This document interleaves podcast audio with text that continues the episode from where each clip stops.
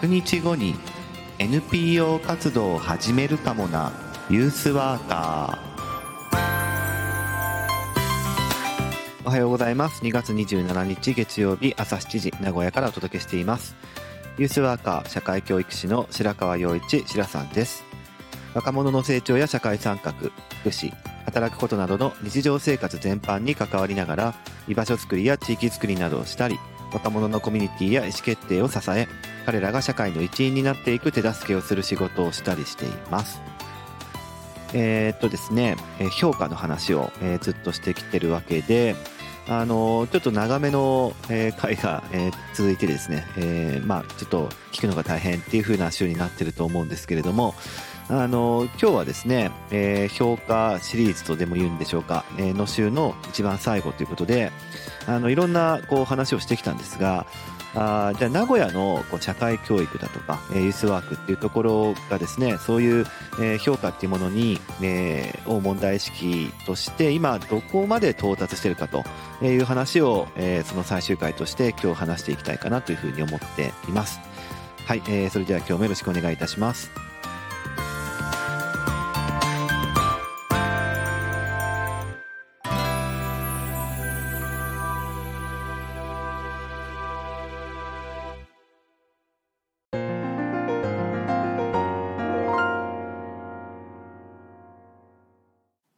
復習ですけれども、あの、以前の放送、あの、具体的には、えー、2月24日ですかね、えー、金曜日の放送で、あの、名古屋、えー、まあ、えっと、うち、僕の施設ですね。僕が今いる現場、えー、ではですね、まあ、名古屋の施設と言ってもいいかもしれませんが、あの、青少年育成っていうものを段階でそ、えー、捉えているという話を、えー、したわけです。で、それは、あの、行政計画っていうものが、あの、まあ、階層構造をとってるんですけど、こう、政策、えー、施策事業みたいな感じでね、えー、まあ、行政計画の話も、あの、しましたけれども、えー、それは2月23日だったかな、木曜日に、えー、しましたが、えー、多分に漏れずですね、えー、今の僕の現場も、まあ、行政、公共施設ですので、えー、そういう、こう、階層構造っていうものが、まあ、事業構造に、えー、入り込んでると、えー、いうことで、青少年育成もですね、まあ、段階に、えー、応じて、まあ、支援していくよっていうような考え方がある、あるんですよっていう話をしていたわけですね。まあ、そういう、こう、何か計画的に、えー、っと、やっていこうとする態度っていうのは行政がやる施設、公共施設っていうのはまあ宿命で、えー、それはまあそういうものだということなんですが、えー、まあところでそういう計画に対してどういう、実践をしてるか、どういう事業をしてるかっていうことを評価していくにあたって、あの人数っていうね、その量的な、こう、すぐわかる指標っていうところだけで、えまあ良い実践だ、いい事業だっていうふうに判断するのが、まああんま望ましくないというか、え本質的ではないということで、え社会的インパクト評価っていうものが注目されるようになったんですよっていう話をしてきましたね。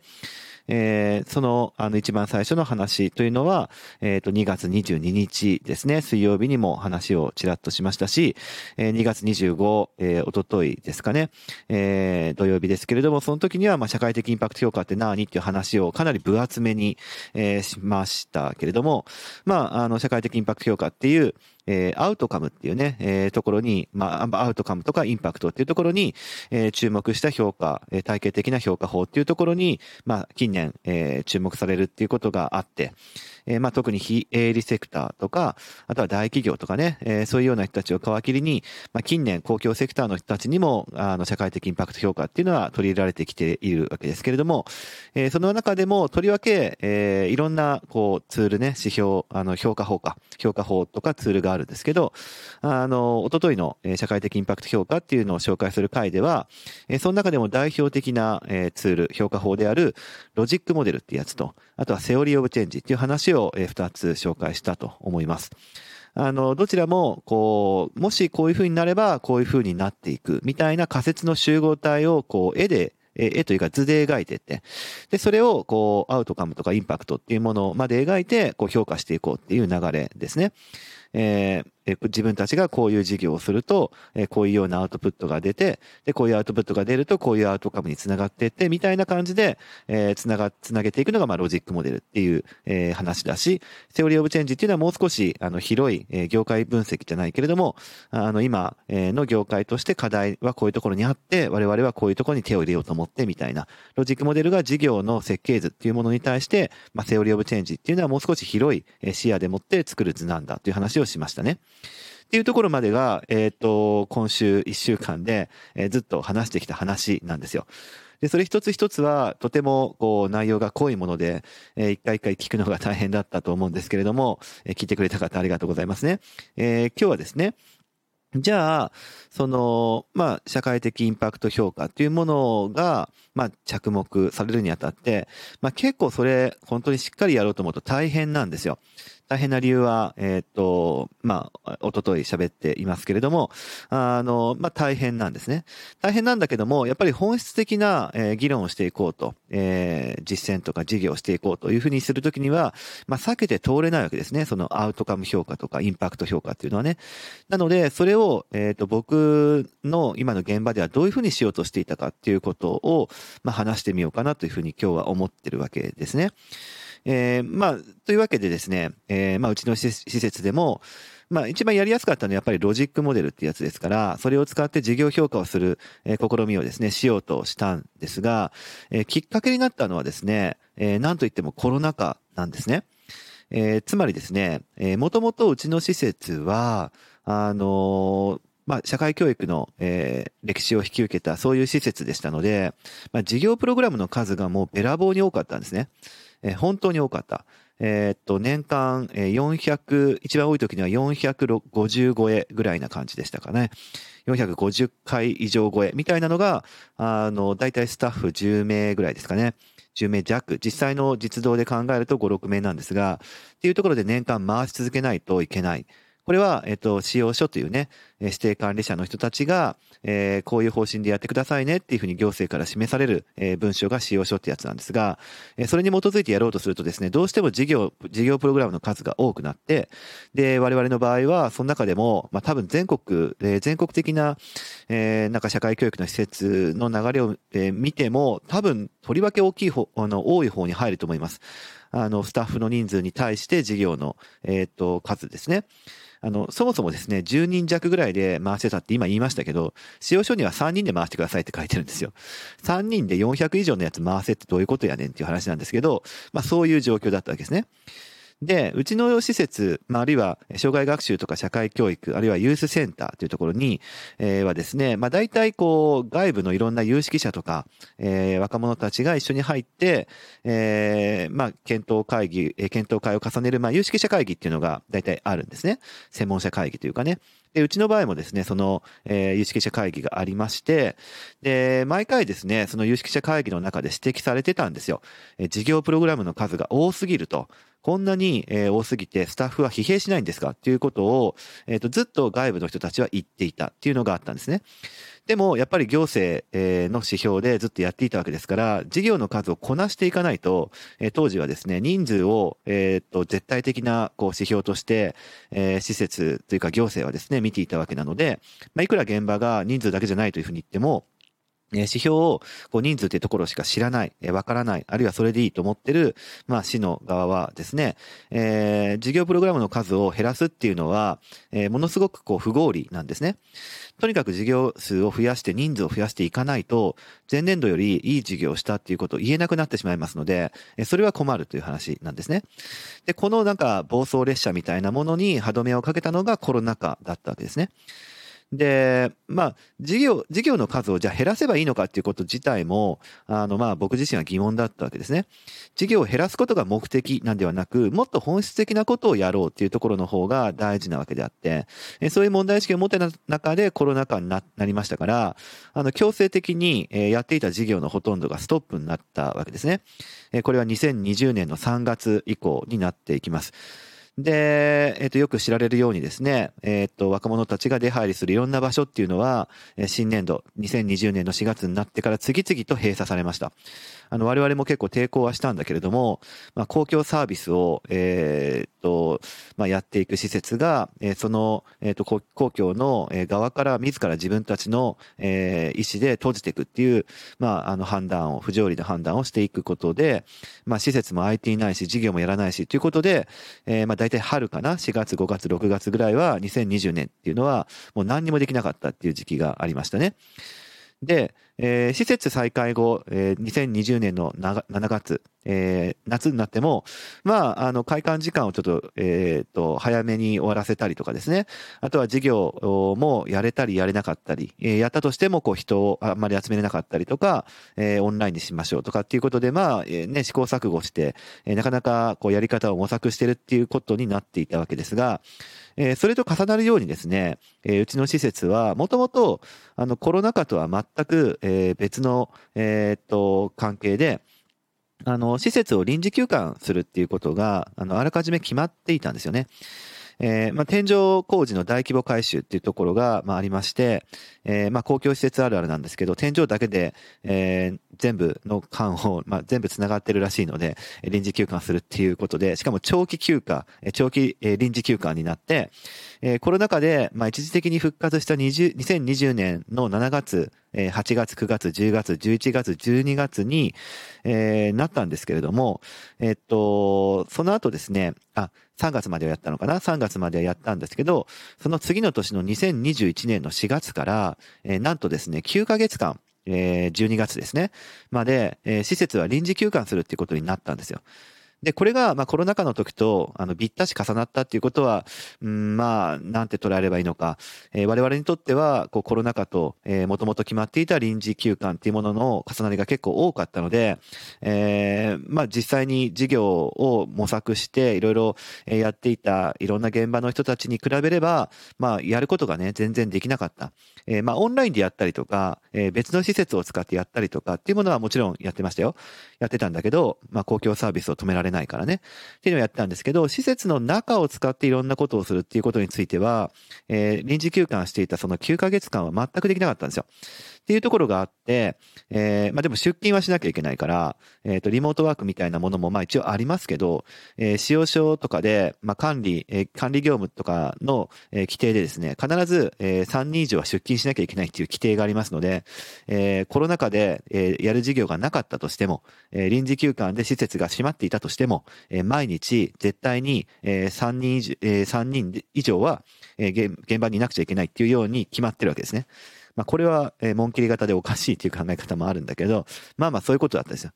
えー、つまり、えー、出勤はするけど、えっ、と、普段通りのやるっていう、えー、事業については、やれないし、それはコロナ禍的にやれないっていうのと、臨時休館でやれないっていうことが、まあ、うまい具合ビタッと重なりましたからですね、えー、これは内部のスタッフとしては、いろいろ見直すチャンスだっていうふうに思ったわけですよ。で、見直すチャンスっていうのは、えー、まあ今ね、え、次の4月から、えー、別の事業者が、えー、まあ指定管理をやっていきますけれども、えー、それが近づいていたので、当時は、あの、どっちにしろ、こう、次の、えー、指定管理運営機関のために提案書を作るっていう準備に入らなくてはいけなかったですから、えー、そのためにも、こう、今我々がやるべきことって何だろうっていうのを見つめる必要性があったってことが、もともとありましたので、この臨時休館だとか、えー、コロナ禍っていうところころを、まあ、うまく活用してではないけれども、我々が今までやってきたことの価値を見つめたり、えー、修正をしなければいけないところは修正するっていうことを、こう、大規模に変革するっていうのが、えー、まあ、まず内部の、えー、大きな流れとしてありました。あとはですね、えー、ずっと今日、えー、まで喋ってるように僕は社会的インパクト評価っていうものに対しては、まあ、日本では2016年、えー、ぐらいから、えー、っと注目され始めた考え方なんですけど、当時からですね、まあ、特に非営利セクターっていうような分野での着目っていうところから僕は社会的インパクト評価っていうのに着目していたんですが、えー、まあ独自になんでしょうね、こう、勉強というか、えー、興味があったので、それを、あの、知りたいなっていうのを、まあ、もともと2016年ぐらいから思っていたっていうことも追い風になって、で、さらに追い風はですね、えー、まあ、ちょうどコロナ禍になるギリギリの、えー、2019年だったかな、えー、の、の時点でですね、僕は社会教育主事とか、社会教育士っていう、まあ、そういう称号、えー、任資格とか称号があるんですけど、まあ、それをですね、えー、まあ、今ね、社会教育っていう、施設の位置づけで僕は働いてるわけですから、あまあそこの専門、性を高めるために、まあ自分のお金でですね、社会教育主事とか社会教育士の、任用資格、称号を取るために1年間勉強してたっていうのもコロナ禍前にちょうどあったんですよ。自費で、えー、っと、まあ、演習系の科目は、え、どうしても、えー、っと、グループワークとか、え、リアルでやらなきゃいけないんで、それは、あの、東京まで行ったりとか、え、でもほとんどの科目は放送大学で受けれたので、え、通信制で受けたりとかっていうふうに、まあ、結構頑張ってたんですよね。っていうところで、え、まあ、社会教育主事とか社会教育士みたいな、え、勉強を、まあ、コロナ禍入るギリギリで、え、終了することができて、で、その時に、え、社会教育の評価法みたいなところでロジックモデルが出てきたんですよね。あ、ってことはなんだ、こう、それって、え、自分が関心を、え、今まで高めていた分野って自分の現場でも使えるんじゃんっていうことをそこで確信したっていうこともかなりの追い風になりました。っていうことで、こうした流れを受けて、えー、まあちょうど時期指定管理のね、えー、提案書を作るっていうタイミングもあるから、えー、根本的な評価体系っていうものをね、えー、まあ、作り直すっていうか、評価体系そのものをもう一回見直すとか、えー、いうことに、えー、するためにロジックモデルっていうのを、えー、があるんですけどっていうのを僕は内部にプレゼンをして、で、えー、まあ、そういうふうな考え方のもとで、じゃあやってみようやということで、えー、内部のスタッフを巻き込んで、ロジックモデルをゲ、え、ベースとした、あの、事業構造の再編成とか、評価体系の仕組みっていうものを、考え直すっていうフェーズに、えー、ちょうど2020年の、こう、コロナ禍入ってぐらいですね、3月、4月ぐらいの時から、それに取り組み始めるっていうことになります。で、なんだかんだ、えー、っと、指定管理の、こう、選考委員会っていうね、えー、選考委員さんを招いて、まあ、プレゼンをして、そこで点数つけられるっていう、えー、ことがですね、コロナ禍の影響によって、予定より2年、2年伸びたんですよ。だから本当は、え、っと、もっと早い段階で、えー、プレゼンをして、えー、次の指定管理者がだどこになるかっていうようなタイミングが来たはずなんだけども、えー、そそういうわけで、えー、まあ2、2年ずるずるに伸びたので、えー、結局ですね、僕らはその評価体系っていうものを作り込んだりとか、えー、自分たちのやってきた事業構造っていうものを深く解釈したりとかっていうことにかなりの時間を費やすことができたんですね。で、しかも、その臨時休館をしていた、えー、時にはですね、えー、まあ結局出勤しても若者がその施設にいないから、えー、イベントをやったりとか、オンラインでいろいろ、えー、取り組みをするっていう時には、えー、まあ実動でいろんな、えっ、と、スタッフが必要になるけど、そうでない時には、えー、施設の中にいてもあまり意味ないですから、えー、その合間にですね、各都市の、まあ、ユースセンターっていうものに数々訪問をして、で、そこからいろいろ学びを得たりとか、あるいはもちろんね、指定管理の提案書作成のための勉強でもそれはあったんだけど、まあ純粋に、えー、他のユースセンターはどういう工夫を、えー、どういうような場所で、えー、やってるんだろうっていうことを勉強しに行ったっていうのがあって、で、スタッフが全国の方々のユースセンターに散らばって情報収集をしたわけですね。えー、北は札幌、えー、まあ札幌、横浜、えっ、ー、と、東京で京都、で、神戸、えー、尼崎かな、兵庫県のね、えー、っていうところまで行って、まあ大体20巻近くぐらい、えっ、ー、と、何人かのスタッフで手分けをして、えー、数ヶ月かけて、まあリサーチをして、で、それを、えー、さらに持ち帰ってみんなで検討してみたいなこともやってたんで、えー、ロジックモデルを使っていろんな評価体系を作る中で、まあ大いに、その、他の施設がですね、同じような悩みを抱えつつも、えー、なんとか人数というところにとどまらない評価っていうものについてどういう工夫をしてるか、あるいは質的な評価をしていくときに人数っていうものをどういった形で活かそうとしてるかっていうものを、まあ、テクニカルなところから、えー、原則的なところまで、いろいろ学ぶことができたんですね。っていうことを、えー、まあ、内部スタッフでいろいろこうやってきました。あの、まあ、なんでしょうね。みんなでやってったっていうことなので、えー、自組織、自分たちの、えー、まあ、共同事業体としての実践っていうことにこれはなっていくわけですけど、まあ、自分自身のこう、ロジックモデルだとか、社会的インパクト評価、えー、っていうもののプレゼンっていうのが、えー、だいぶ効いたんじゃないかなというふうに、僕個人は思ってるんですけどね。あとは、やっぱりその、総合計画とか、えー、関連施策のね、えー、文書とかっていうものをしっかり読み込むっていうことを、えー、をした上で、えー、自分たちのやるべきことっていうものを、えー、みんなで話し合っていったっていうこともありまして、えー、ちゃんとその、総合計画とか、えー、を読む会っていうのを、えー、と、内部で勉強会をしたりとか、えー、関連施策にどういうふうにうちの施設が位置づけられてるかっていうことを読み込んだりっていう勉強会も僕は内部で主催をしてですね、えーそういうことを通して、えー、我々共同事業体がどういうことを目指していこうかっていうビジョンを作ったりとか、えー、そのビジョンっていうものを、まあ、作るのはいいんだけど、市の、えー、施設としての位置づけっていうものとどう整合性を図っていくかっていうことを、まあ、かなり議論したわけですね。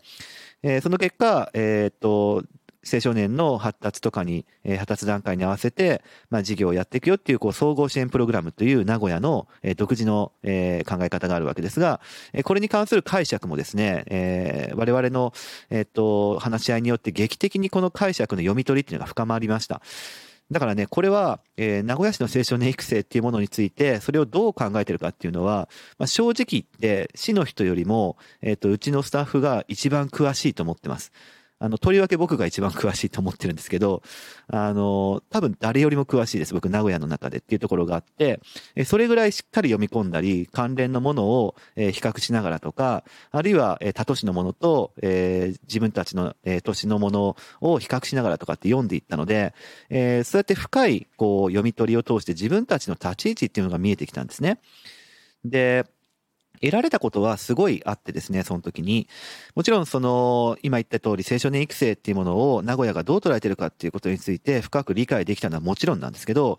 あの根本的にロジックモデルの評価体系を作っていく中で、えどういうビジョンで我々はそもそも、どういうアウトカムを、どういうインパクトを作りて、作っていきたいのかっていう話を、え徹底的にしましたので、まあそれだけで半年ぐらいかかりましたけれども、えその中でこう、スタッフの中でチームビルディングが行われて、その後のこう仕事の仕方っていうのも劇的にやりやすくなったってこともあって、まあ、うちの施設で今やってる事業体っていうのは3つの団体が一緒にやってるわけですね。で、それぞれ組織文化、組織風土が違うっていう中で、どうやって一緒にやっていくかってことを、あの、まあ、見出していくのがなかなか大変だったんですけども、えそれが決定的に、えー、うまくいき始めたのはコロナ禍の影響ですね。コロナ禍によってビジョン、っていうことの、えー、話をロジックモデルの、えー、評価体系を作っていく中ですることができたっていうことで、お互いが思ってることをいろいろ話さないとビジョンって作れませんから、えー、そういう話し合いを通してチームビルディングを、え、することができたっていうのはすごく良かったなというふうに思ってますし、え、もちろんそのね、ビジョンっていうものは市の、え、施設と設置目的とか、それって条例に書かれてるんですけど、え、っていうもののすり合わせとかもして、え、理想を描くだけじゃなくって、現実的にすり合わせるラインはどこかっていう話を、え、することができたのも、検討することができたのも、えー、良かったなというふうに思っているし、あとはですね、あの、施設の臨時休館が終わって、えー、若者たちから意見をもらう、えっ、ー、と、ユースカンファレンスっていう事業が毎年あるんですけど、えー、その時にですね、あの、これから私たちってこういうふうに、えー、施設をしていきたいと思ってるんだけど、みんなどう思うっていうふうに、えー、呼びかける機会っていうのを結構大々的に作ったんですよね。えー、コロナ禍まだ真っ最中、えー、施設の利用時間もやっとちょっと元に戻り始めていたり、えー、でもまだこう、えっ、と、イベントとかの人数制限はあったし、できればオンラインでとかっていうふうになってる時でしたが、えー、まあ一度で集まる機会っていうのがやっと持てるぐらいの段階で、えー、道半ばではあったんだけども、我々はねって、今、指定管理をやってる我々として、えー、うちの施設はこういうふうに、えっ、と、なってったらいいかなとか、こういうふうに、えー、思ってるんだけど、でもすごい課題が多くって、でもその課題に対してこういうふうなことになったらいいなというふうに思っていろいろ考えてるんだけど、逆に聞くんだけど、みんなはさ、どう思う？っていうふうなことを、えー、若者たちの前で職員一人一人がですね、えー、しっかりこう自分はこう思うんだって、まあ、ワーカーですよね。ワーカーとして、この、え、えっと、施設、ユースセンターとして、こういうふうにしていきたいんだよねっていうのを、えっと、コアとなる、えー、スタッフ6名いたんですが、その6名が一人一人ストーリーテリングして、若者たちに、え、自分はこういうふうに、え、思ってるし、こういうような施設だったらいいと思ってるし、これもでも悩んでて、これも課題で、でも、えー、何とかしたいと思っててっていう話を若者たちの前にしたんですよね。で、これがすることもできたっていうのも、えー、コロナ禍、あるいは、えー、ロジックモデルを使った話し合い、えー、私たちのチームビルディングをする中で、みんなの前でこれを聞いてみようよっていうふうになったからできたことなんだけれども、それがですね、若者たちに強い共感を呼んだんですね。ものすごく強い共感を呼んだというふうに、えー、思っています。で、その、こう、なんでしょうね。結局その大人が、えー、自分たちに悩みを打ち明けてくれたっていうふうに思ってくれたみたいなんですね。で、今までは施設を利用する側みたいな意識だのが強い子だったたちも、え強い、えー、強かった子たちも、え、なんか自分たちと一緒に何かしようとしてくれてるんだっていうことが本当に、えー、伝わったっていうふうに、えその当時のことを、え聞くと若者たちは口々に答えてくれます。で、そうすると、こう、ユースワークとかユースワーカーっていうものに対して、それ自体に強い関心とか興味を持ってくれる若者たちがすごく増えたんですね。で、なんか、それまで自分たちが、なんでこのワーカーと言われる人たちがこういうふうに関わってくれるのかっていうのが、えー、意味とか価値とかっていうのが本当に伝わった感じが、つながり合った感じがして、えー、いました。で、さらにですね、そうすると、ユースワーカーに私たちもなりたいっていう子たちが、あの、ちょっとずつ現れたんですよ。これすごいなと思うんですけど、え具体的には、この施設で働きたいんだ、働くのが憧れです、夢ですっていうふうに、えー、言う、えー、っと、特に高校生、大学生ぐらいの子たちが、えー、それを皮切りに増えてきましたね。で、実際その中で、あの、アルバイトっていう枠組みがあるんですけど、あの、ここで働きたいんだけどっていう子たちの、えー、まあ、子かなそういう子の声を引き受けて、えー、我々はですね、アルバイトの雇用の仕組みを一部見直しをして、えー、そのユースワーカーに憧れる子を、え、アルバイトとして採用するっていうことをするまでになりました。えー、つまり若者の意見でユースセンターっていうものの運営の仕方そのものにですね、変化が起こるっていう、えー、これって本当に社会参画を身近で、えー、やっていることだというふうに僕らは自負してるんだけれども、あの、小さい変化ですよ。あの、変化といえばね、社会に変化っていうよりも、えでも施設の運営の仕方、雇用の仕方に変化が及ぶって、えー、社会的に見たら小さいかもしれないけれども、えー、施設にしてみたら大きなことだし、その子にとっては目指したい未来っていうものを、えー、実現するためにユースワーカーになりたい。で、その一方としてアルバイト、えー、自分が今いるこの施設のアルバイトとして働きたいっていうことが叶う、意見が通るって話なので、これはとてつもない、えー、コミットメントを生んだかなというふうに思っていますね。で、あの、そんな感じで、こう、評価体系を見直すっていうような話し合いをすることで、うちの内部の組織に、急速に劇的な変化っていうのが起こってきました。で今日のタイトルにあるですね、えー、どこまでじゃあ、えー、名古屋の社会教育とかユースワークは到達できたのかっていう話なんですが、えー、我々はですね、こう、青少年の育成っていうものを、まあ、総合支援プログラムっていうことえがありますので、発達に合わせてやっていくっていう、その考え方自体は条例とか、え要項に定まっているので、まあ、変わらないし変えられないんですけど、え、っと、その段階に合わせた育成をどうしてするのかっていうことについて、我々なりに意味を見出そうとした、そういう話し合いをしたんですが、えー、最終的に行き着いたのはですね、若者たちが自分らしくあるため、っていうところが、えー、一番、えー、大事なんじゃないかっていうか、そういう育成をしたいんじゃないかっていうことを、えー、見出すようになりました。えつまり段階に合わせて、こう、えっ、ー、と、いろんな、こう、介入というかね、支援をしていくっていうことは、まあ、自分が自分らしくあるですね。それはいろんな意味を含んでます。あの、自分の思い通りにできるとかっていう、えー、個人の世界観っていうものを掘り下げるっていうこともあるし、えー、まあ、社会的な自立、えー、まあ、それは経済的な自立とかも含めて、精神的な自立とかも含めて、えー、あるいは自分が、えー、自分らしくあるっていうのは他の人と一緒にいるつながり感を育むとか、えー、自分だけじゃない存在も、えー、しっかり、えー、っと、何か包まれるような感覚っていうのも必要になってくるとか、えー、でも自分らしくあるというところについて我々はそういう、えー、若者たちを育てたいというか、そういう若者たちが、えー、いろいろいたら、えー、増えたらいいなっていう願いのもとでユースワークをしていこうっていうふうなのをミッションとして、えー、見出したんですね。で、総合支援プログラムっていう、こう、段階に合わせた青少年育成っていうのは、えー、ここで、こう、社会教育的に、えー、市が今まで積み上げてきた総合支援プログラムっていうものとの一致点が、えー、ここで、まあ、妥協点というか、すり合わせ点っていうものが、えー、我々の中で決まりました。つまり、我々にとって、総合支援プログラムとはすなわち、えー、青少年、えー、まあ若者かな？青少年若者が自分らしくあるために必要な支援っていうふうに解釈するっていうふうにして、えー、ユースワーク、我々なりのユースワークっていう考え方と、えー、名古屋市が位置づけている青少年育成っていうものの一致というか、えー、そういうこう融合っていうものを試みたわけですね。で、そうなると、こう、社会教育の考え方だけでいくと、プログラムをどんどんどんどんやっていけばいいっていう話になっていくんですが、えー、っと、その自分らしくあるための、えー、ユースワークっていうことをするための手立て、手段が、えー、その段階に合わせた育成っていうことになりますので、えー、これはロジックモデルとすごく、えー、親和性が高い。